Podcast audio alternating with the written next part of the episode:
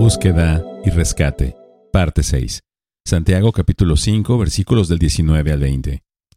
Hermanos míos, si alguien de entre ustedes se extravía de la verdad y alguien le hace volver, sepa que el que hace volver a un pecador del error de su camino, salvará su alma de muerte y cubrirá multitud de pecados. Santiago menciona tres objetivos del Ministerio de Búsqueda y Rescate. El primer objetivo ya lo mencionamos en nuestro devocional anterior. El segundo objetivo salvar el alma del pecador de la muerte. Algunos piensan que esto se refiere a un creyente cuyo pecado conduce a la muerte física.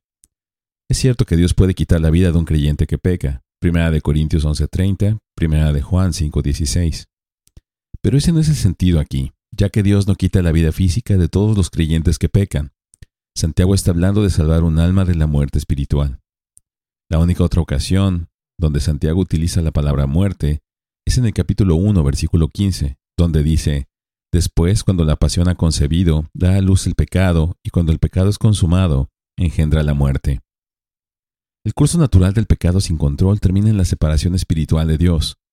En otro lugar, Santiago usa la palabra salvar tres veces, capítulo 1, 21, capítulo 2, 14, capítulo 4, 12, para referirse a la salvación espiritual. Por tanto, si una persona que afirma conocer a Cristo se dirige hacia el pecado y continúa en ese camino, puede que no sea un verdadero creyente. En los términos de Primera de Juan capítulo 3, está revelando con su práctica que no ha nacido de Dios. Si Dios te usa para ayudarlo a arrepentirse y volver al Señor, entonces ha salvado su alma de un camino que lo habría llevado a la muerte espiritual, la separación eterna de Dios en el lago de fuego.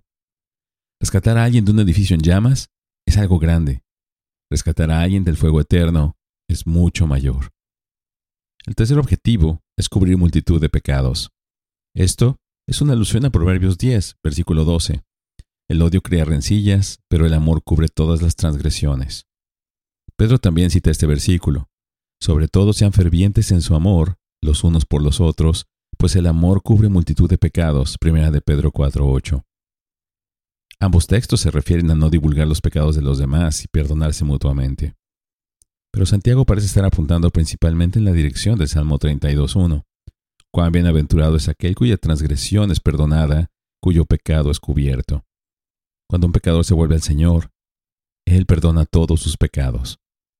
Santiago puede tener la intención de un sentido secundario también, que al ayudar a restaurar a un pecador ante Dios, tengas cuidado de no revelar sus pecados más allá de lo necesario para la restauración. Tu objetivo es restaurar al pecador ante Dios y los hombres. Bendiciones.